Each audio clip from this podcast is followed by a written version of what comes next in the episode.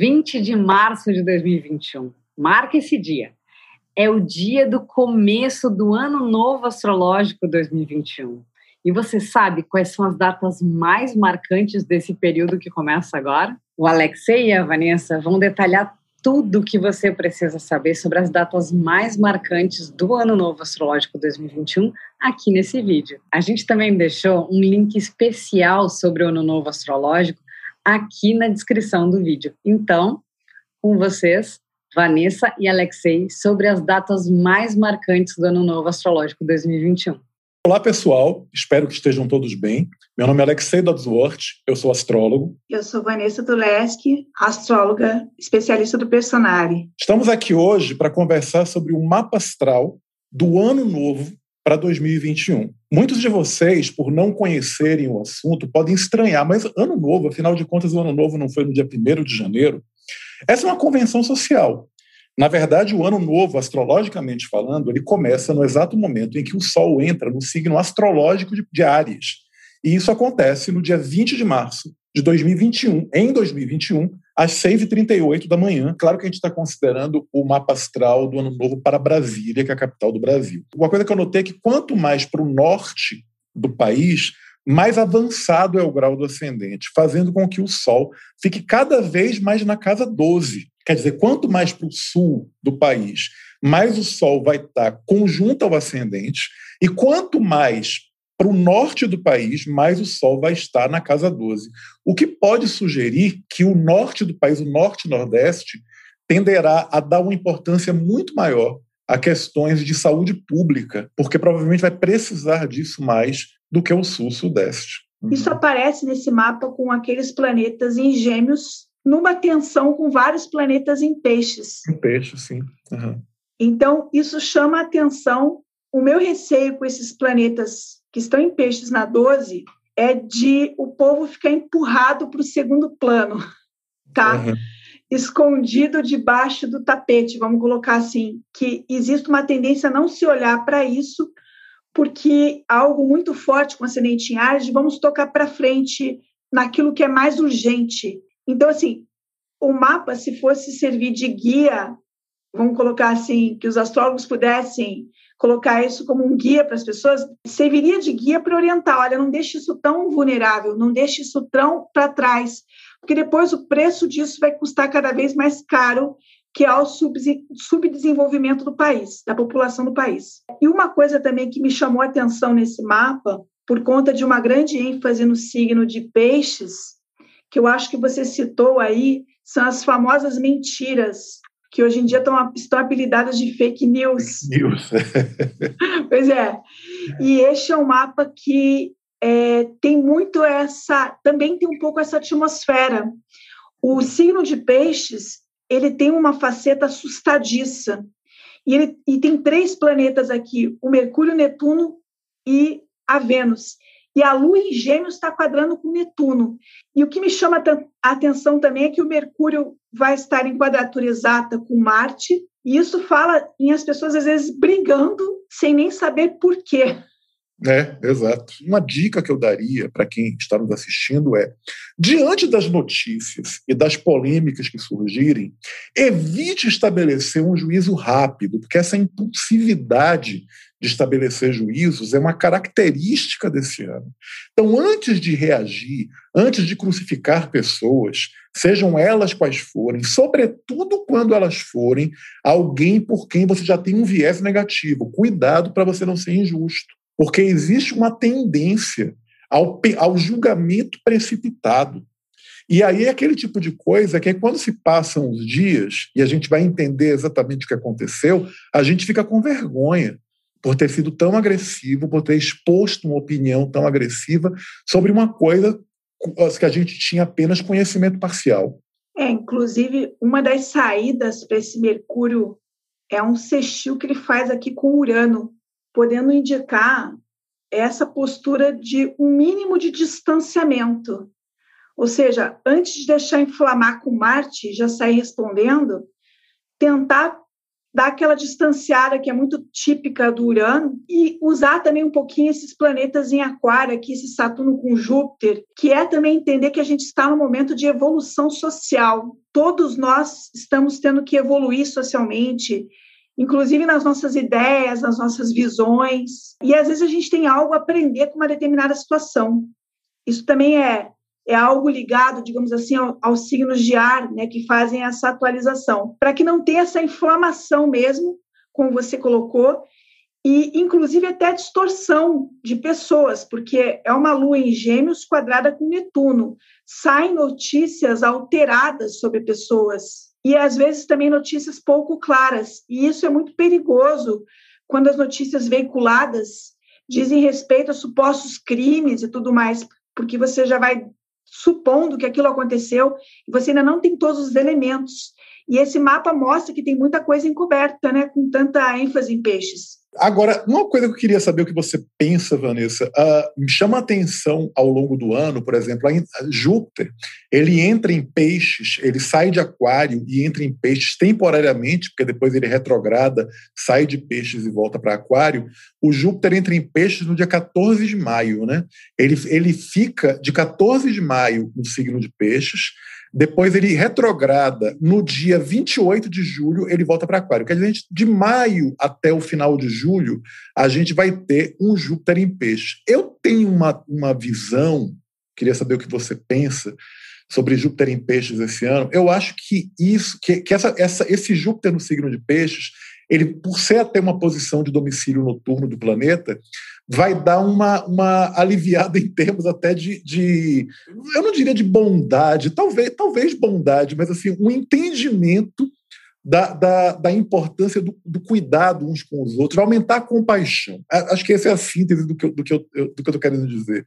Eu acho que a gente passou por, por alguns anos com uma inclinação a todas as pessoas, independentemente do viés político ideológico delas, uma tendência a serem mais cruéis, a serem mais duras. E eu acho que quando Júpiter entrar em peixes, apesar de ele não entrar definitivamente em maio, né, ele volta a entrar em peixes já, acho que é só no que vem, né? É no fim do ano praticamente, no fim desse ano, nos últimos dias do ano ele volta para peixes. Mas em maio, junho, julho a gente já pode ter um gostinho. Como é que você vê Júpiter em peixes, Vanessa? É um posicionamento que eu também acho que é muito positivo, porque é como se com o Júpiter em Aquário Saturno e o Júpiter em Aquário, você avaliasse muitas pessoas pelas ideias delas, pelo que elas falam.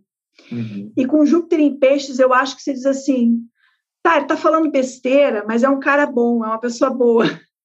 A tua avaliação com Júpiter em Peixes é um pouco mais ampla do ser humano que está ali. É como se você relevasse algumas coisas que com Aquário você não releva, porque é um signo mais radical.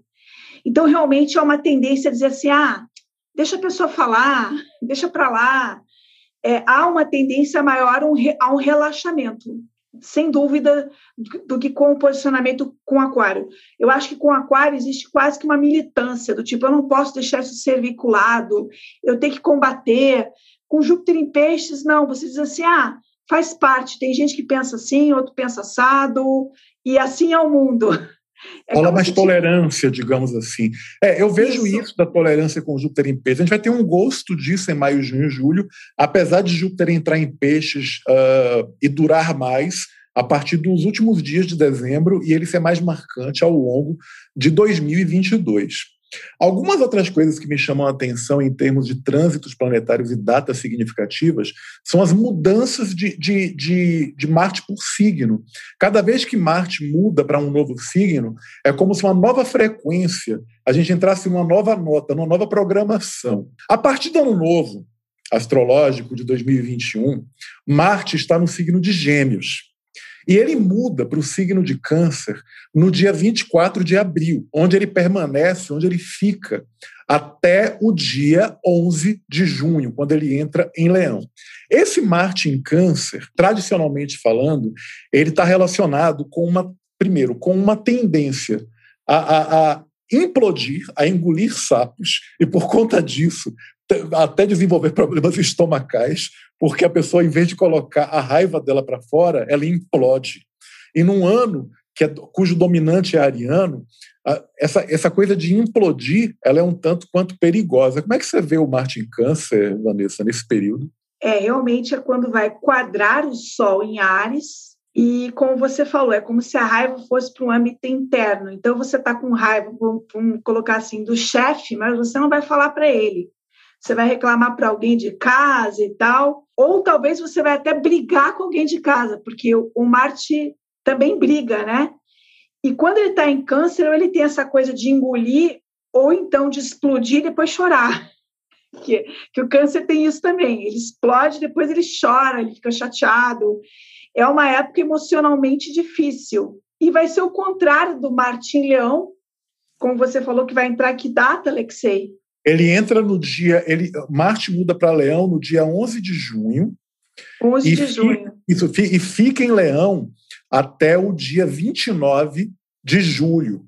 Pois é, a energia de Leão já é bem mais afim com este mapa, gera uma confiança, uma autoestima elevada, mas também em termos coletivos, quando nós tivermos esse Marte em Leão, nós vamos ter o Marte se opondo a Saturno e quadrando Urano também.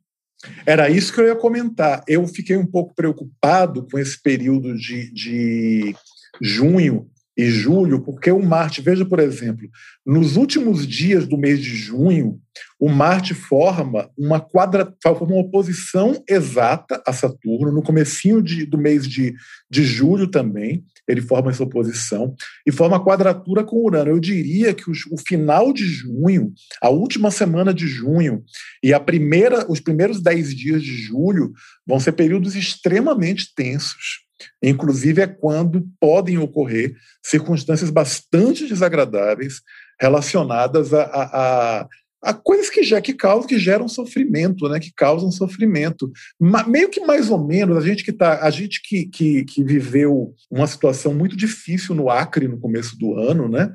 Uh, que isso envolveu. Quando, quando a situação difícil aconteceu no Acre, Marte estava no signo de touro rolava uma, uma, uma quadratura por signo né, com Júpiter e Saturno. Quer dizer, todas as vezes que, que o Marte faz quadratura ou oposição com Júpiter e Saturno no céu, não é muito bacana. Né? Então, assim, eu, eu fico, fico um pouco preocupado. Eu diria que os meses, no final de junho, a última semana, e os primeiros dez dias de julho são períodos em que eu recomendaria às pessoas muita cautela, muita prudência. Uh, tomem cuidado, porque vai ser um período meio de, de vibração meio ruim. E tem um detalhe também: em junho, no final de junho, entre os dias 21 e 26, Vênus também está em oposição com Plutão. Então, começa com Vênus em oposição com Plutão, entra no Marte em oposição com Saturno e depois no Marte em quadratura com Urano. Isso mostra um cenário, como você falou, de tensão. Vênus em oposição com Plutão é um aspecto dramático, que pode envolver perdas, inclusive preocupante dependendo de como a gente estiver no cenário da Covid, porque é um aspecto bastante tenso de perdas, crises e tudo mais. Lembrando também que em junho nós temos o, um eclipse.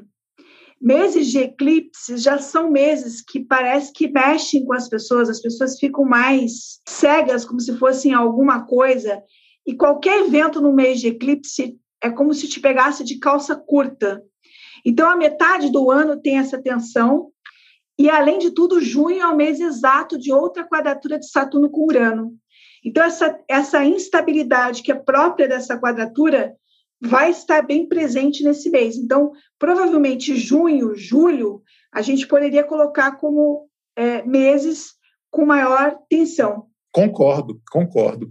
Inclusive, a, quando a gente fala da, da, do, dos trânsitos de Marte, né, o Marte ele migra para Virgem no dia 30 de julho, onde ele fica até o dia 15 do mês de setembro.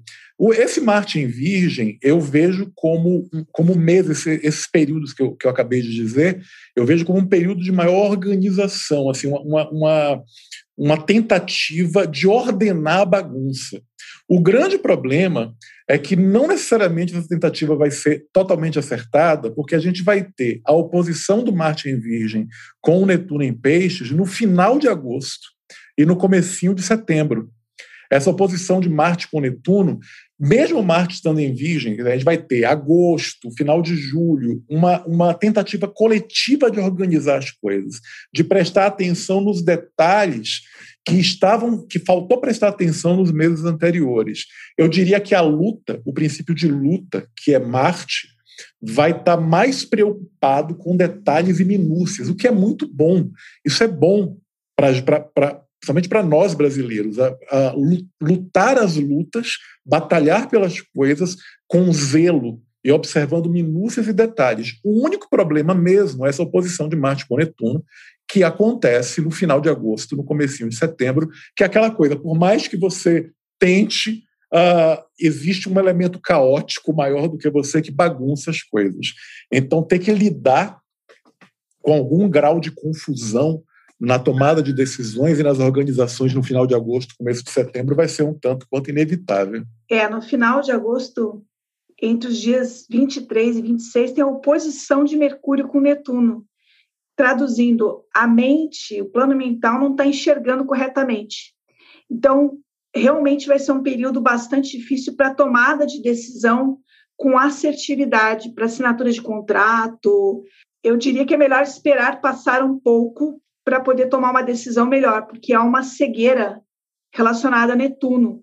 Agora, a única coisa que eu acho interessante, digamos assim, única não, uma das coisas que eu acho interessantes no, no Marte em Virgem é que no Marte em Leão a gente quer se divertir. É. Quando chega, chega no Marte em Virgem, a gente tem algo mais, vamos embora trabalhar.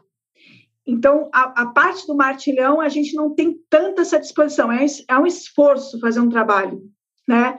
Mais contínuo.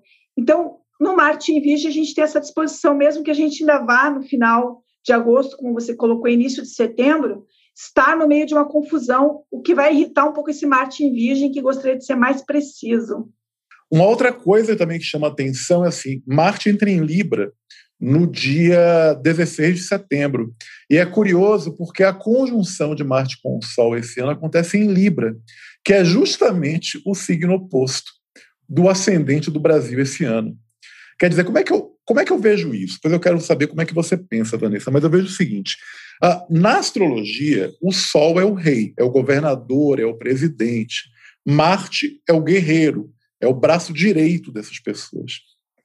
Eu diria que a gente tem nesse período de Marte em conjunção com o Sol no signo de Libra um momento de oportunidade em que a colaboração entre o rei e seu guerreiro, que aí pode ser o chefe e seu braço direito, o presidente e seus ministros, o governador e seus assistentes, o prefeito e seus assessores. Uh, uma oportunidade, não é uma garantia, mas é uma oportunidade de resolver problemas de maneira concatenada, contanto que seja respeitado o princípio da diplomacia, que é de Libra. Ou seja, fica meio claro para mim que esses meses vão ser chaves para os governantes e que só irão ser bem-sucedidos aqueles que entenderem a importância da diplomacia, da correta diplomacia. É, eu acho interessante também, Alexei, que nessa época Vênus vai estar fazendo também vários aspectos tensos. Primeiro em Libra, numa quadratura com Plutão, entre os dias 3 e 8 de setembro, depois com Saturno entre 14 e 19 de setembro, e depois Vênus entre Escorpião e fica numa oposição com Urano entre 20 e 25 de setembro. Traduzindo tudo isso, essa habilidade de levar em conta o outro, eu diria que vai ser uma necessidade, como você colocou, porque o que eu reparo é que quando Marte chega em Libra e as uniões estão desequilibradas, a parte não satisfeita começa a querer pensar em sair. Não que ela vai sair de fato, mas ela, ela tem um levante do tipo, ah, mas isso não está bom assim. Então, aqui fica um recado para quem tem um, um, estilo mais autocrático, mais ariano negativo, é, dominante, explosivo. É, essa pessoa tende a ser muito questionada aqui. E isso eu falo também em termos coletivos, porque essa postura aqui não vai ser bem vista com o Marte colocado no signo de Libra, num mês cheio de conflitos aí de Vênus, né? Inclusive com Vênus entrando em escorpião, que é mais aguerrida do que Libra, uhum. entre os dias 20 a 25 numa posição curana. Então, vamos colocar numa frase resumida: o pau vai quebrar. Eu fico muito curioso com conjunções exatas. Uh, a gente vai ter esse ano a conjunção exata de Sol com Marte entre os dias 8 e 11 de outubro, que acontece ao mesmo tempo em que Vênus sai de Escorpião e entra em Sagitário.